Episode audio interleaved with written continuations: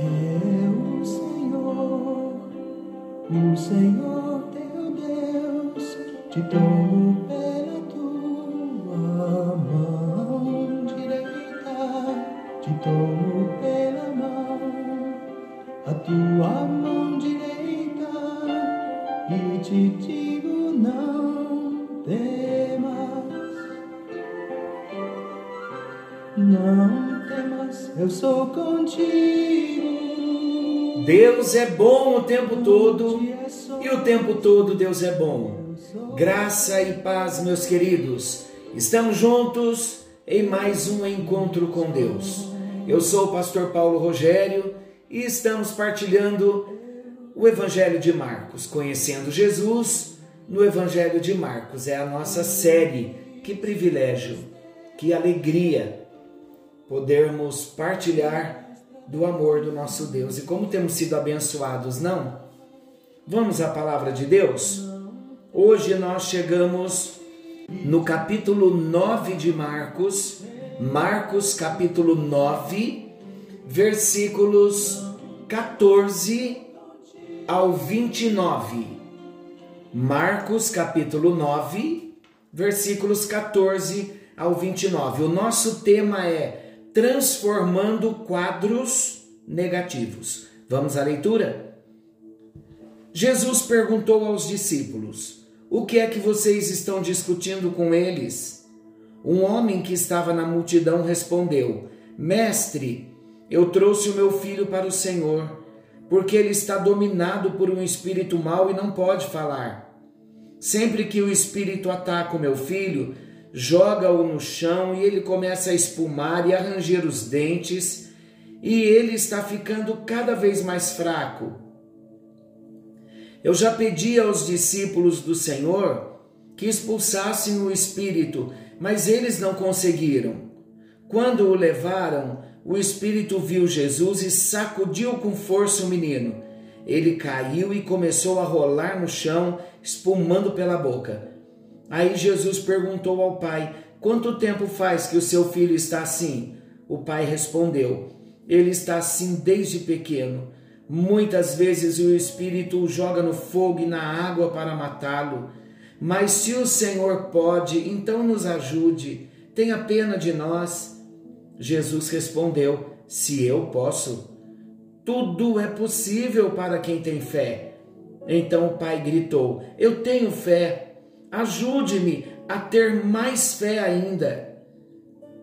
Espírito surdo e mudo, saia desse menino e nunca mais entre nele.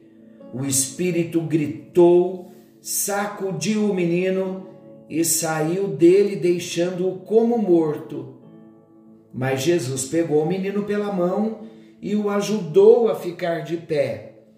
Esse tipo de espírito só pode ser expulso com oração.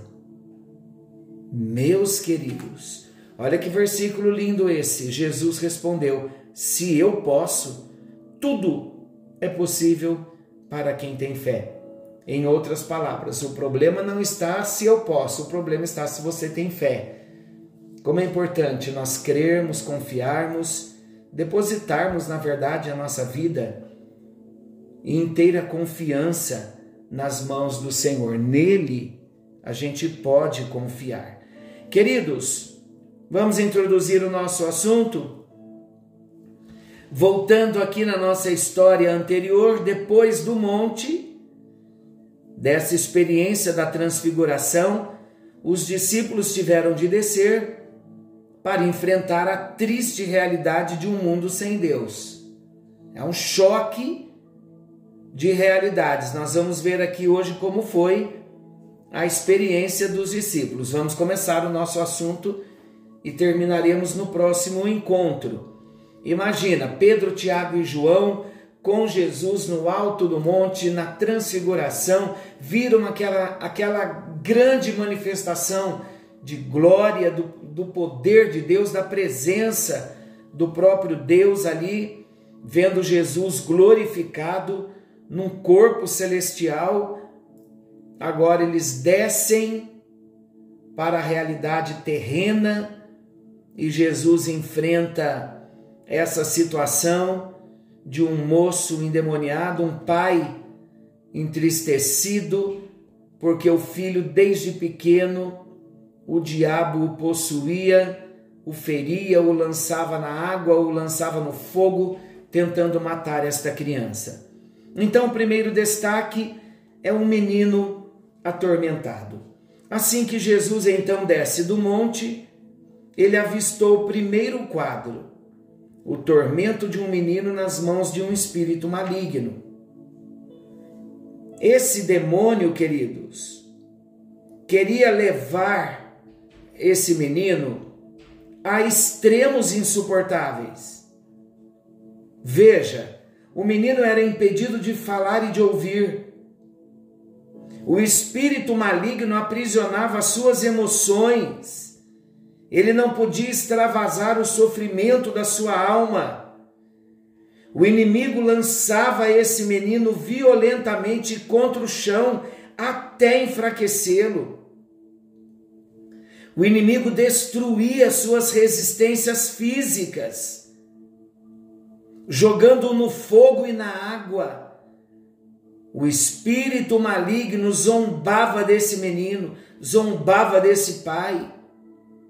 E esse espírito maligno manifestava controle absoluto dos extremos da vida do menino. Agora, meus amados, vocês sabiam que o maligno, o demônio, o próprio Satanás, ele continua aprisionando as emoções, ele continua destruindo o corpo e controlando a vida de muitas pessoas. Alguns têm experimentado a euforia do prazer pecaminoso e logo em seguida o profundo vazio, o vazio depressivo de se estar longe de Deus são extremos perigosos. Evangelho de João, capítulo 10, versículo 10 diz assim: O ladrão vem somente para roubar, matar e destruir. E Jesus termina o texto: Eu vim para que tenham vida e a tenham em abundância. E diante desse quadro que Jesus enfrenta, do demônio atormentando esse menino, aprisionando as emoções, assumindo o controle na vida desse menino, Jesus liberou uma palavra de autoridade. E o texto diz que o menino foi totalmente liberto na sua alma, no seu corpo e no seu espírito.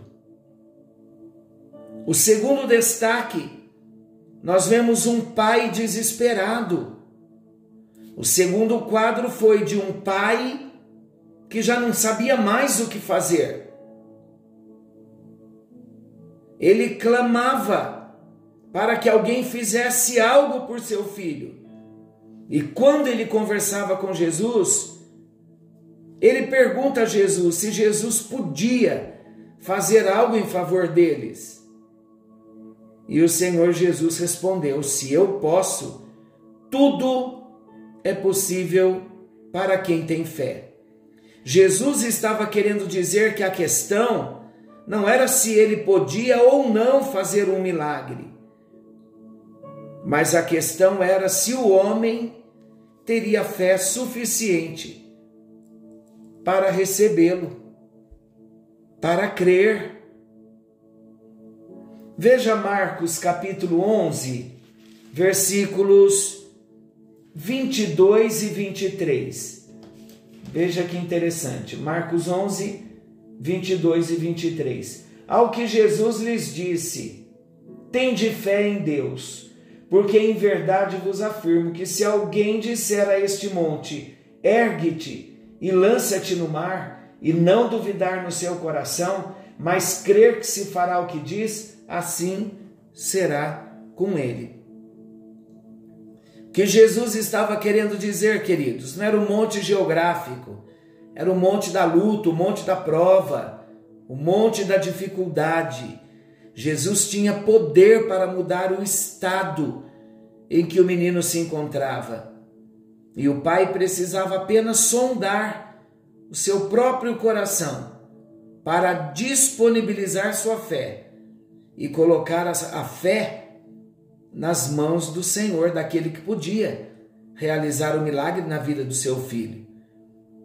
Depois que o pai compreende essas coisas, ele confessa que cria em Jesus, ainda que considerasse a sua fé pequena demais.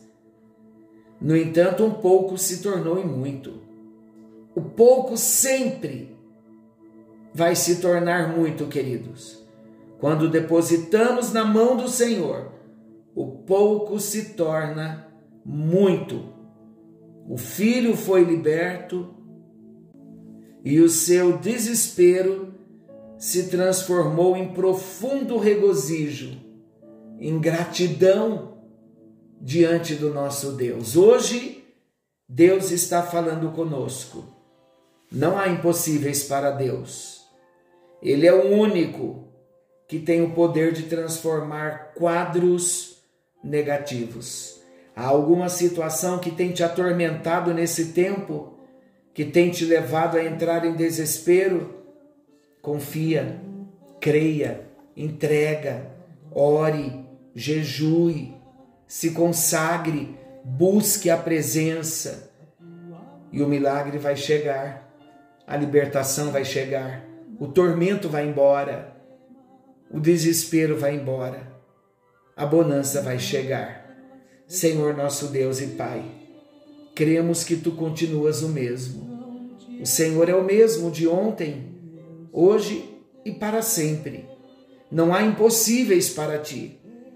Nós repreendemos, ó Deus, nesta hora, todo o tormento das trevas, tudo aquilo que vem, ó Deus, tirar a paz, aprisionar as emoções, tudo aquilo que vem tentando assumir o controle, o domínio de áreas das nossas vidas. Nós repreendemos, ó Deus, e declaramos que toda a nossa vida está sob o senhorio do Senhor Jesus.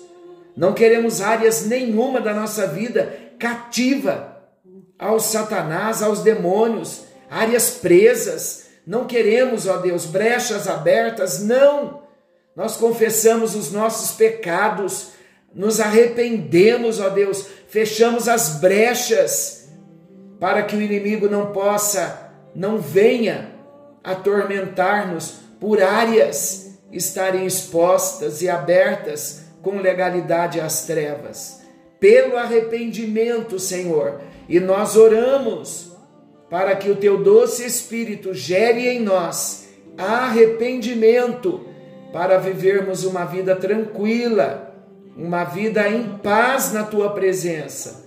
É a nossa oração, no bendito e precioso nome de Jesus, aquele que vive, aquele que reina para todo sempre. Amém. Amém e graças a Deus. Deus abençoe. Querendo o bondoso Deus, estaremos de volta amanhã com o nosso culto doméstico e não se esqueçam, Jesus está voltando precisamos estar prontos.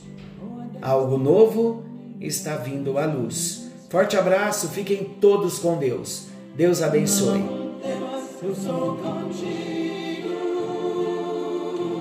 não te.